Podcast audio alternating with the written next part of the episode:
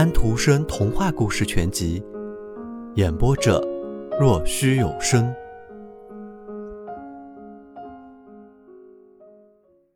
四，巴贝特。谁是瓦里斯州最好的射手？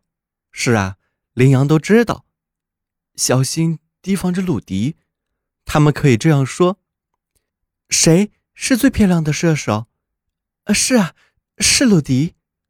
姑娘们说道，但是他们并不说“小心提防着鲁迪”，连那些很为女儿操心的母亲也不这样说，因为他对这些母亲也十分客气，点点头，就像他对年轻姑娘一样。鲁迪看去很勇敢，很愉快，他的面庞是古铜色的，他的牙齿洁白，眼睛像炭一样黑，他是一个漂亮的小伙子。只有二十岁，他游泳的时候，冰水不会冻伤他。他可以像一条鱼一样在水里翻来覆去，爬起高来和别人完全不一样。他可以像蜗牛附在石壁上一样贴得那么牢。他身上有结实的肌肉筋腱。他很懂得蹦跳，先是猫教他的，后来羚羊又教了他。他是最靠谱可信的向导。靠给人们做向导，他可以挣大笔大笔的钱。他叔父也教给他怎么做桶，可是他不想干这种活。他的兴趣和愿望是猎取羚羊，这也可以挣到钱。鲁迪是一门亲事的好对象，人们这样说。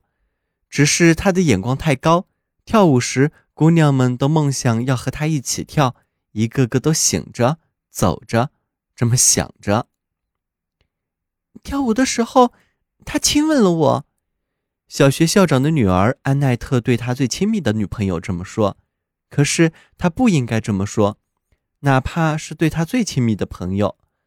这种事不容易保守秘密，就像沙子装在通了洞的口袋里一样，它会漏掉的。没有多久，不管鲁迪是多么稳重、多么规矩，大家依然都知道他在跳舞的时候亲吻过姑娘。可是他根本就没有亲吻过他最希望亲吻到的那个姑娘。一个老猎人说道：“提防着他，他吻了安奈特。他从第一个字母 A 开始，他当然会把所有字母都吻一遍的。”到现在为止，能够讲到的关于鲁迪的闲话，还只是在一次跳舞会中，他亲吻了一位姑娘，只有一次。不过。即使他亲吻过安奈特，安奈特也根本不是鲁迪心上的花朵。在贝克斯那边，在巨大的核桃树林中，在一条湍急的山溪旁边，居住着富有的磨坊主。他住的房子是一栋很大的三层建筑，还有几个小钟楼。钟楼屋顶上铺的是木板，上面又加了一层铅铁板，在阳光和月光中闪闪发光。最大的那个钟楼顶上有一个剑形风标，剑穿透了一个苹果，这表示着是退尔的那支剑。磨坊看去富丽堂皇，可以供人作画作文，但是磨坊主的女儿却不让人那么干，至少鲁迪会这样说。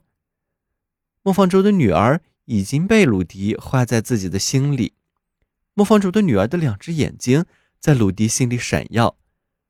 鲁迪的心中燃起了一团火，那团火是突然在心里燃起的，就像别的火焰燃起来那样。而最奇特的是，磨坊主的女儿那可爱的巴贝特却一点没有想到，巴贝特和鲁迪在一起，总共讲了不超过两个字。磨坊主很富有，这大笔财产使巴贝特高不可攀，但是不论多高的东西。鲁迪对自己说：“总是可攀的，你需要爬。只要你不相信自己会摔下去，你就不会摔下去。”他在家里学懂了这个道理。后来有这样的事：鲁迪要到贝克斯去办事，行程很远，那里的铁路还没有修好。宽阔的瓦里斯山谷从罗纳冰川朝新普朗山脚之下，在东一个西一个的山峰之间。沿着巨大的罗纳河延伸着，罗纳河时常泛滥，冲向田野和道路，把什么东西都毁掉。在西雍和圣毛里斯这两个城市之间，山谷拐了一个弯，就像手肘一样。在到达圣毛里斯下面的时候，山谷就变得极窄了，只剩下河床和一条车道。这是瓦里斯州的尽头。在山坡上有一座塔楼，是瓦里斯州的港塔。港塔俯视着河上的一座砖桥及河对面的税站。沃州从那里开始了。离那里不远的一个城市便是贝克斯。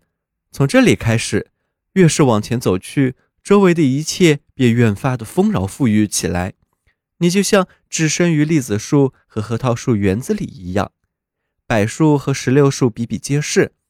这里像南方一样暖，就像进到了意大利一般。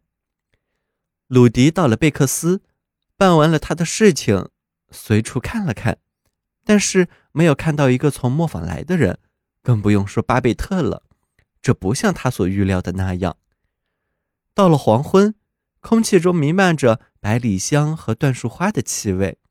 布满树木的青山像是被一片闪闪发光的蔚蓝色的薄纱蒙着，四周笼罩着一种安详静谧。那不是梦境里的，也不像是死亡临头时的那个样子。不是的，那好像是整个大自然都屏住了呼吸，好似它的相貌要在那蓝天的背景前被拍成照片一样。在树木之间，在那葱绿的田野上，不时立着根杆子，支撑着电报线，把电报线送过了寂静的山谷。在一棵这样的杆子上，有一个什么东西斜靠着，一动也不动，静得让人以为那是一根枯死的树干。但是那是鲁迪，他站在那里，就和此刻自己四周的景物一样肃静。他不是在睡，更不是死去了。而是像世界大事、个人一生重大事件，常常要在电报前纹丝不动和一声不响的情况下，通过电报线飞开来一样。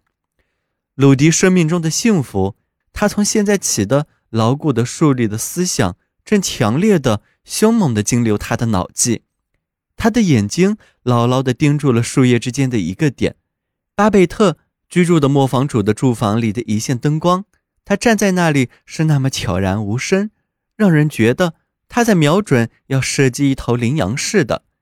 但是此刻他自己恰似一头羚羊，羚羊在某个短暂的时刻也会像石头雕成的一样静静地站着，而突然，当一个石头滚落起来的时候，它便会一纵而起，急速地跳开。鲁迪正是这样，有一种想法在他脑中滚动起来。